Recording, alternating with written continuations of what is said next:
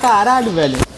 Aqui é a aluna Jamile, do curso de informática do Vespertino do Senai. Estamos com um aluno Lucas Celeste Santos, do curso de. mecatrônica.